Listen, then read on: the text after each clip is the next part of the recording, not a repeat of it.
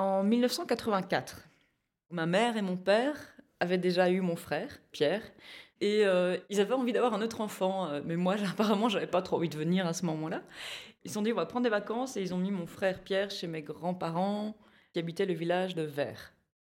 Ils sont arrivés à Marseille, ben, ils étaient trop contents, et ils sont tombés sur une vieille femme qui a pris la main de ma mère, qui a regardé sa main et qui lui a dit Si vous voulez un enfant, eh ben, allez au 85 rue du Champ de Mars à 20h.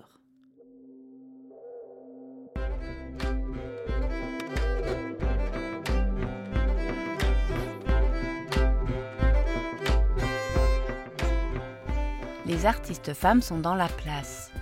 Elles écrivent, elles peignent, elles composent, elles tournent. Dans le podcast Créatrice, le magazine féministe belge Axel vous propose de rencontrer une artiste d'aujourd'hui, de passer un moment à partager son univers. Ils ont été au 85, et puis bah, là, euh, ma mère a frappé à la porte, personne n'a répondu, puis bah, elle a ouvert une porte, et là, il y avait une table qui était dressée. Et sur la table, il y avait quoi? Des sardines Ils ont mangé, et les cloches ont sonné 20h. Ils ont attendu que quelqu'un vienne, personne n'est venu. Donc après, ils sont repartis, ils ont dit merci à la maison. Et ben, neuf mois plus tard, le 30 mars 1985 à 20h, bah, je suis née et euh, ils se sont dit, non, on va quand même pas l'appeler Sardine. Mais quoi, ça peut rimer euh? Et voilà, ils sont tombés sur Aline, ils ont trouvé ça très beau. Et du coup, voilà, je m'appelle Aline, Sardine, Hélène, Marie, Guylaine, Fernande. Ou aussi euh, Morissette. Aline la Sardine, c'est mon nom d'artiste, et Morissette, c'est mon nom en tant que programmatrice et directrice artistique des Dimanches du Conte, qui ont lieu euh, à Bruxelles, au Centre culturel Bruegel, et que je co-dirige avec euh, Novella De Giorgi.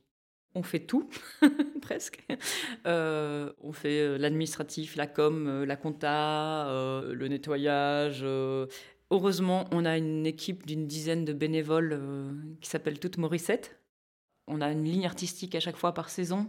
On a eu des, choses qu'on a vraiment voulu poser aussi. Par exemple, euh, quand le mouvement FS euh, est né euh, à Bruxelles, c'était après avoir aussi vu ben, tous ces chiffres qui montraient le déséquilibre énorme sur les scènes, quel genre de scènes les, les, cachets entre les hommes, femmes et autres, ça allait pas du tout. On a fait une saison qu'on a appelée Riot, donc émeute, qu'on a sous-titré en récit d'insoumises oralement transmissibles.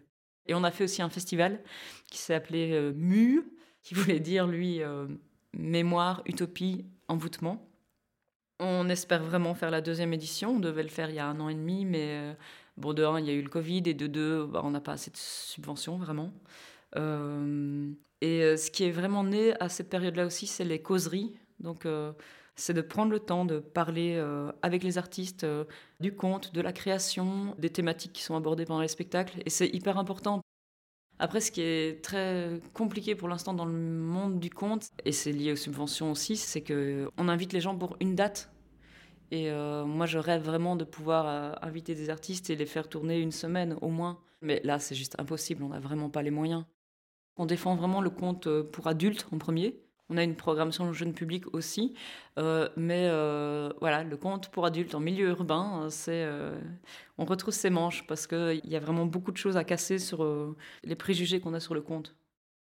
Après, ce qui est, les gens qui viennent sont vraiment hyper engagés dans le public parce qu'il faut dire que notre nom, c'est bien Dimanche du conte, donc c'est venir le dimanche soir, écouter du conte pour adultes et rester à une causerie. Ben voilà, c'est un investissement vraiment du public et, et je suis à chaque fois mais hyper heureuse de voir que les gens viennent, et que ça les touche et que ça bouleverse euh, et qui, donne cette énergie-là, parce que c'est aussi le public, ouais. Ouais, ouais.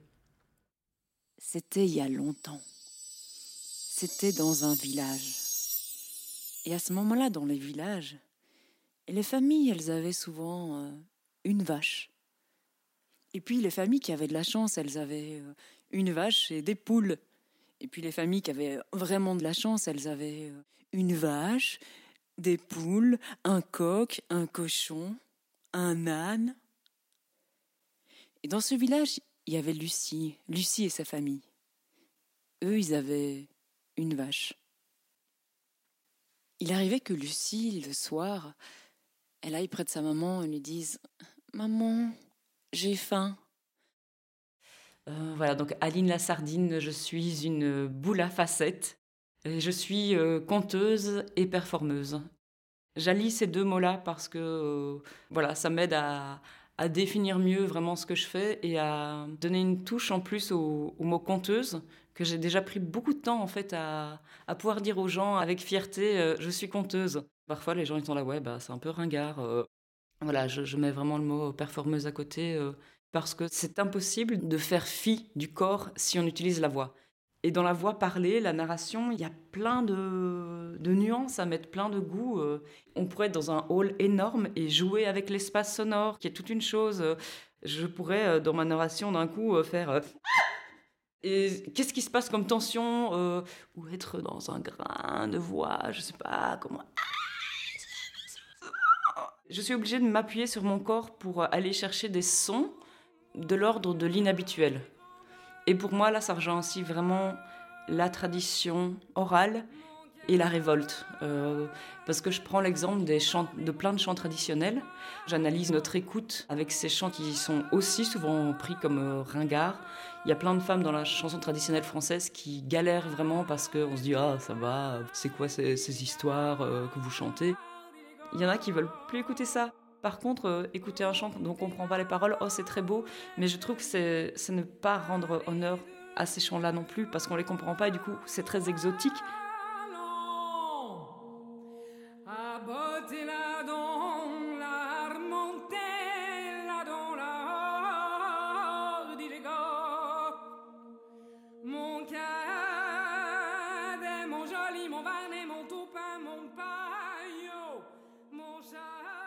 Mais euh, il y a déjà une pose vocale qui est très particulière. Ces femmes, elles n'ont pas besoin de micro, elles peuvent porter la voix euh, comme euh, avant des payes le faisaient ou des meilles d'une colline à l'autre ou dans le champ avec les bœufs pour labourer. là, par exemple, c'est le briolage qui sont des chants avec des variations rythmiques, mélodiques, des sons incroyables.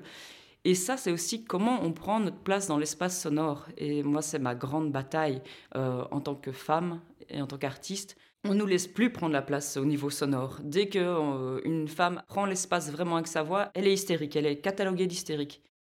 Et on voit bien dans les chants, il y a aussi, euh, ce que j'ai pas mal écouté des, chants des, pouilles, c'est aussi des pauses vocales qui sont fortes dans le nez et euh, sur les pommettes, mais du coup qui grincent un peu à l'oreille parce qu'on n'a plus forcément l'habitude d'entendre ça.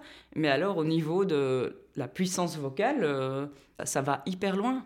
Et, euh, et ça, j'ai envie de réhabiliter ça aussi dans, nos vies euh, d'artistes, dans nos vies quotidiennes, d'avoir le droit d'être euh, des, des monstresses sonores, vraiment.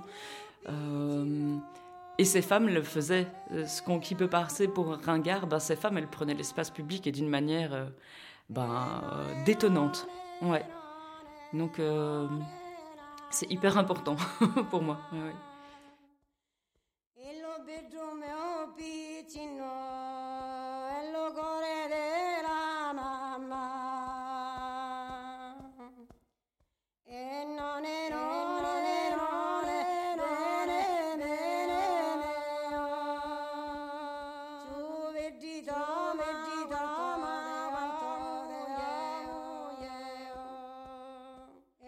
Et après, parce que c'est chants de fonction aussi, bah ouais, c'est clair qu'on laboure plus avec des bœufs. Mais après, moi, c'est aussi la fonction de conteuse ou de chanteuse ou de performeuse, c'est dire, ben, moi, cette fonction, je veux la remettre dans l'art.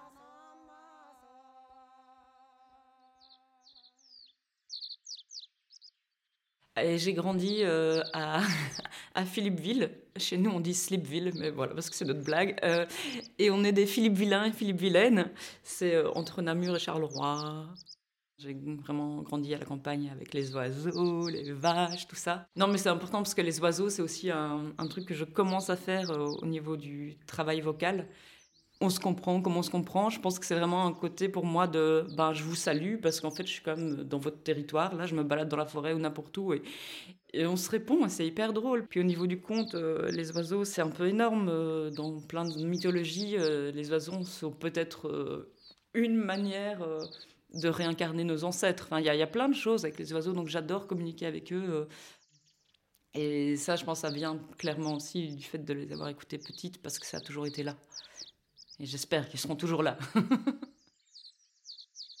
J'ai pas été euh, tout de suite euh, artiste. J'ai commencé par tout simplement de la déclamation et du théâtre ici à l'Académie de Saint-Gilles avec Claudine Charles. Et c'est via elle qu'à un moment on a travaillé le conte.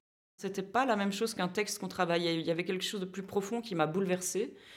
Et après, ben voilà, du coup, j'ai été chercher là où il y avait des formations de conte, à ce moment-là, entre autres, au Théâtre de la Parole, où j'ai fait la formation pendant trois ans. Et puis après, un autre euh, que j'appelle plutôt alors compagnonnage, qui existe encore maintenant et qui est là depuis plus de dix ans, avec Myriam Pélican, qui est une conteuse lyonnaise, qui est aussi vraiment une performeuse de la voix et de la parole. Et voilà, là, ça fait une dizaine d'années que je suis euh, conteuse euh, et que c'est ma profession. Donc voilà, ça c'est un peu le, le parcours en raccourci.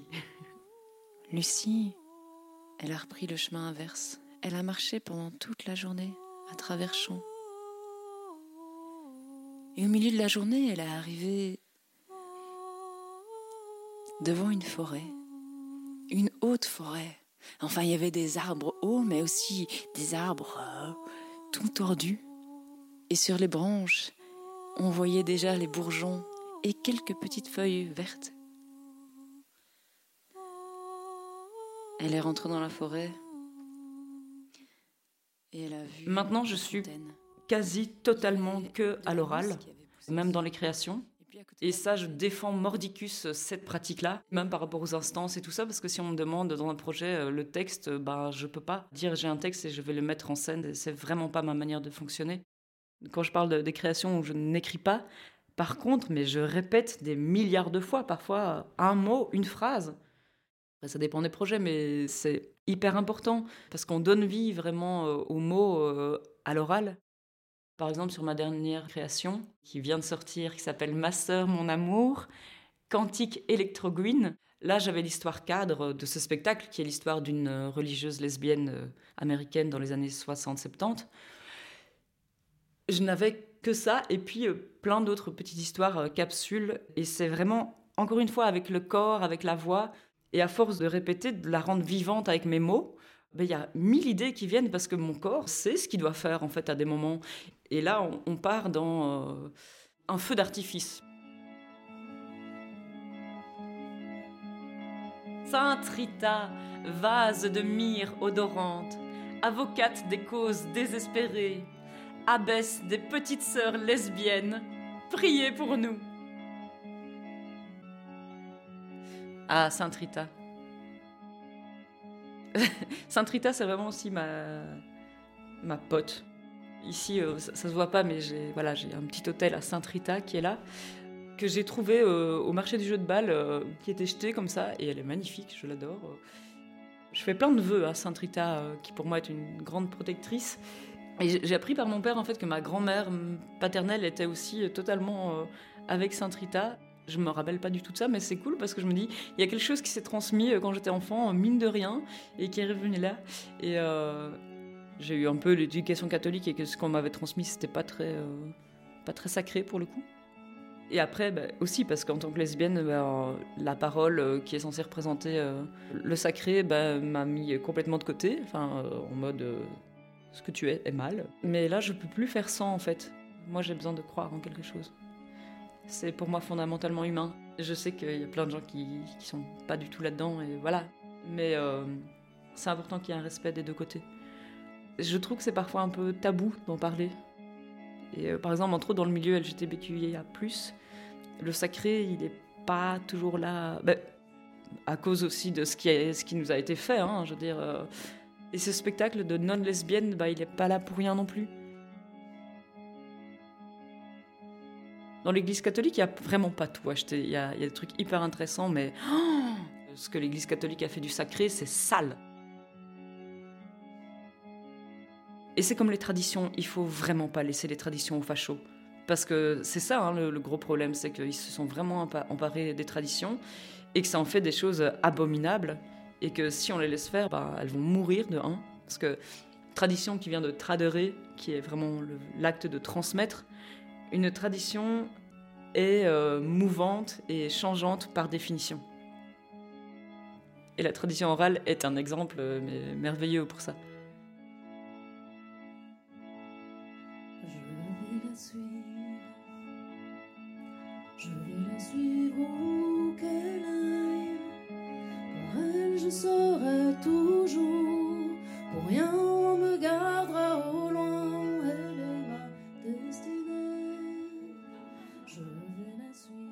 Conteuse, euh, j'ai besoin aussi de raconter des histoires qui soient des histoires euh, sur une fluidité de genre. euh, et j'ai vraiment envie de pouvoir aussi trouver des, vieilles histoires qui parlent de ça. Et je creuse. Comme c'est aussi une, des personnes quand même minorisées dans la société, ben, je vais pas trouver facilement mille contes sur les lesbiennes. Et j'ai pas forcément non plus toujours envie de, de les changer comme ça. Ça dépend des contes. Les contes merveilleux, on n'est pas dans la même sphère que dans la vie de tous les jours. C'est pas forcément monsieur, madame que tu croises dans la rue. On te parle d'un prince et une princesse, euh, ben, ils sont peut-être pas de notre monde. Et là, par exemple, cette année, je suis contente parce que j'ai 4-5 histoires comme ça où, euh, mais au niveau du genre ou de l'orientation sexuelle ou quoi, mais c'est euh, c'est génial. Je change rien à ces contes. Ils sont très très actuels et en même temps, ils viennent de très très loin. Dans tous mes spectacles, quand même, je parle de genre. Et euh, ah bah c'est clair qu'il y a plein de fois, ça m'a ça a mis des bâtons dans les roues aussi pour que mes spectacles tournent parce que ça va peut-être pas intéresser tout le monde ou parce qu'en fait, euh, à partir d'un moment où euh, tu te positionnes et tu dis que ben oui, nos paroles valent autant les vôtres et les, les histoires lesbiennes sont aussi universelles que les histoires hétérosexuelles, ben ça déplaît à certains. Et surtout avec ce spectacle Ma sœur, mon amour, parce que là, clairement, l'histoire même de la religieuse lesbienne est politique en soi.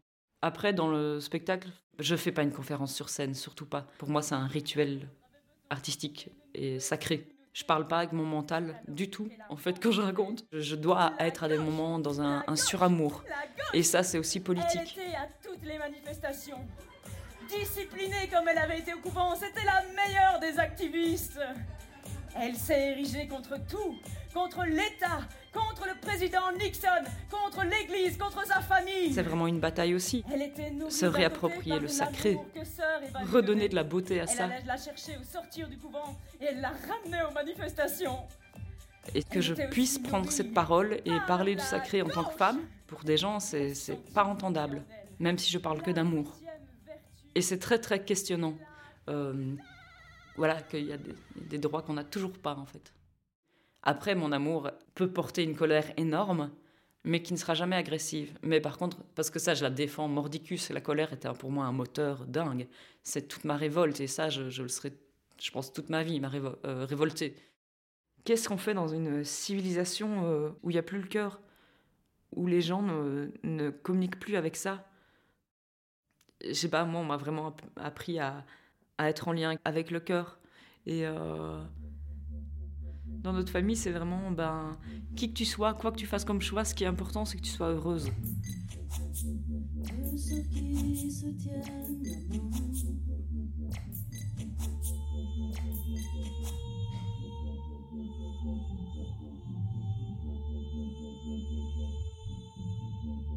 Ça n'a rien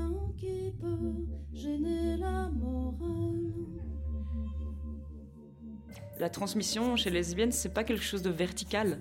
Euh, moi, je vois de rencon- re-rencontrer euh, des femmes lesbiennes d'autres générations plus vieilles, c'est hyper important. Ça a été quoi leur lutte, ce qu'elles ont fait? Et avec les plus jeunes, même des générations de, je sais pas, qui ont 20 ans, 15 ans, euh, je sens qu'il y a une fracture et qu'on n'est pas encore assez en lien. Je me dis, oulala, là là, il faut vraiment qu'on fasse gaffe.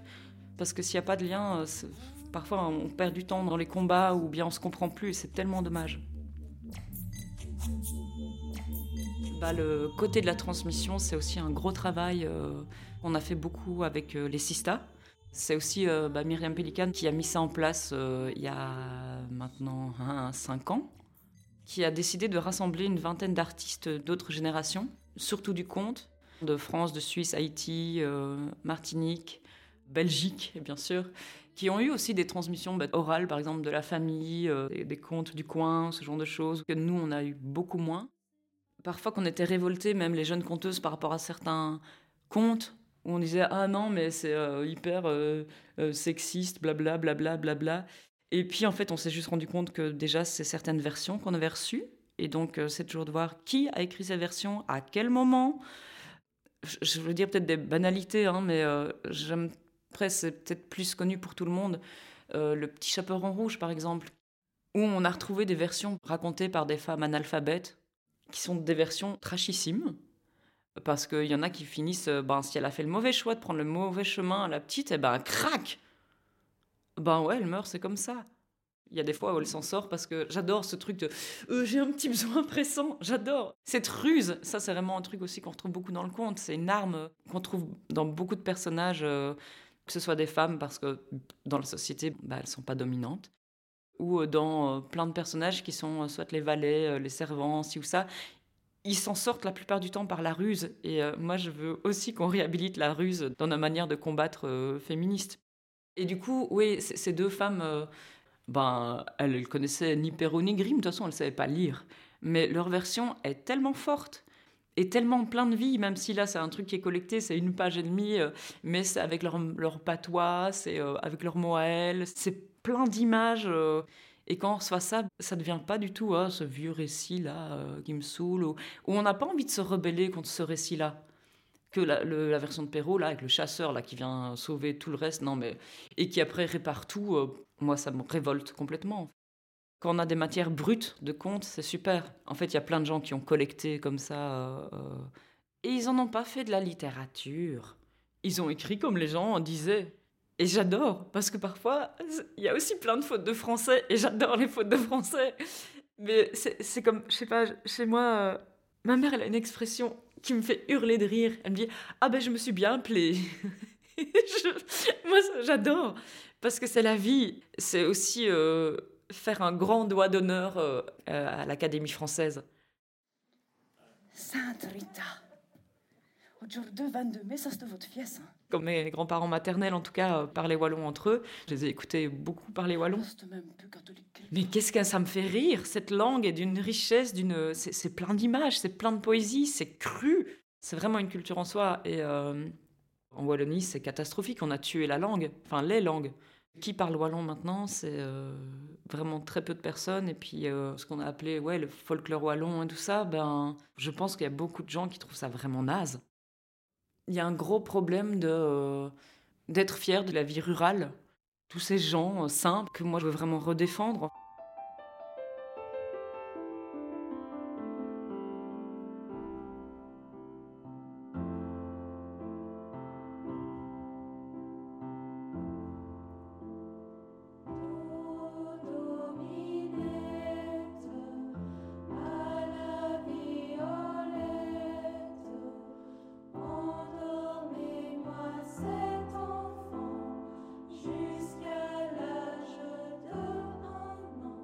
Veux vraiment remercier aussi dans, mon parcours là.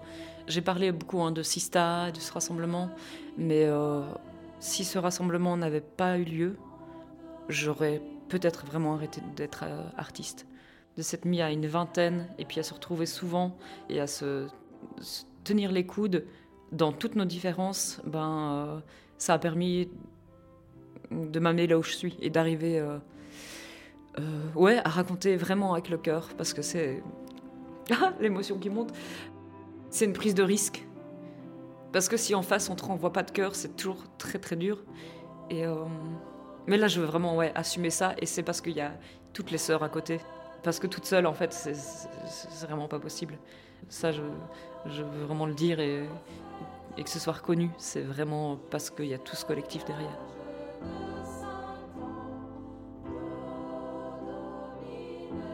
Moi, là, j'ai vraiment un rêve, mais je me dis, je me donne 5 à 10 ans pour le faire.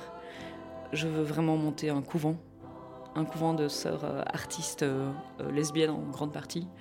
on a besoin de lieux de création et moi, j'ai vraiment envie de revendiquer des lieux aussi, comme les églises désacralisées ou quoi, vraiment pour l'art et pour les femmes, parce que bon, dans la création, petite anecdote quand même, ce sera peut-être celle-là. Bah, on a été dans des églises aussi, et moi habillée en sœur sardine, et, quand on rentre dans une église, il faut se poser la question de qu'est-ce que j'ai le droit de faire parce que je suis une femme. Hein. Rien. Enfin, à part m'asseoir et écouter. Mais là, j'ai fait tout ce que je pouvais pas faire. On s'est retrouvés, mais comme deux gamines euh, avec Myriam, euh, à faire des choses. Même monter sur la chair, on peut pas monter sur la chair. Mais quel bonheur Au niveau de l'acoustique, c'est super intéressant de comment euh, le, son est, beaucoup plus horizontal. On n'est pas dans un truc frontal. Il y a plein de choses. Après, ça, c'est le truc le plus gentil que j'ai fait. Je dirais pas où parce que sinon, euh, voilà.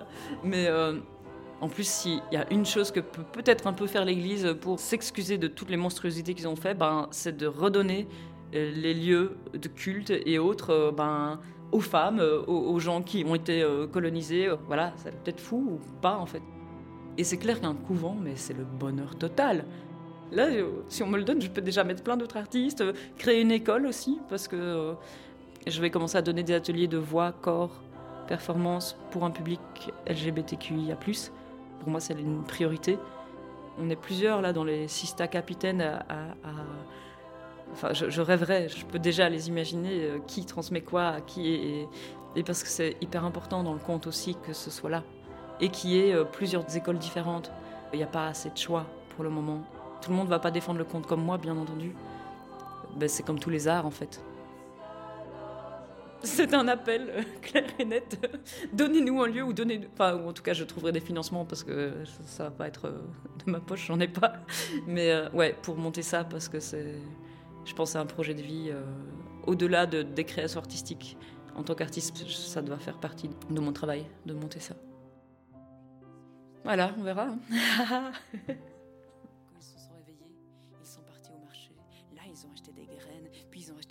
Ils ont acheté du pain, ils ont acheté des fromages, ils ont acheté une vache, des poules, un cochon et un coq. Alors ils sont mis à faire le jardin, ils ont construit une étable.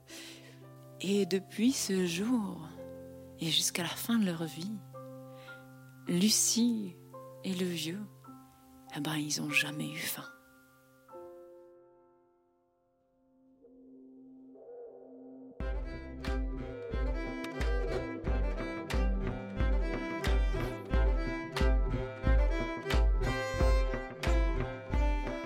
Aline Fernande, Mon stress sonore, vous la facette. Merci à Aline pour la rencontre. Production Axel Magazine. Réalisation, montage, mixage Corinne Ricuor. Participation éditoriale Sabine Panet. Générique Marielle Van Camp. Extraits musicaux par ordre d'apparition Le taureau bleu d'Aline Fernande. La pluie tombe sur nous d'Evelyne Girardon. Nonne, nonne, nonne, nonne, nonne. Musique traditionnelle des Salento. Création Ma sœur, mon amour d'Aline Lassardine de Dominette à la Violette, extrait du spectacle Racine, projet de l'Institut Royal Supérieur de Musique et de Pédagogie. Plus d'infos sur notre site www.axelmag.be.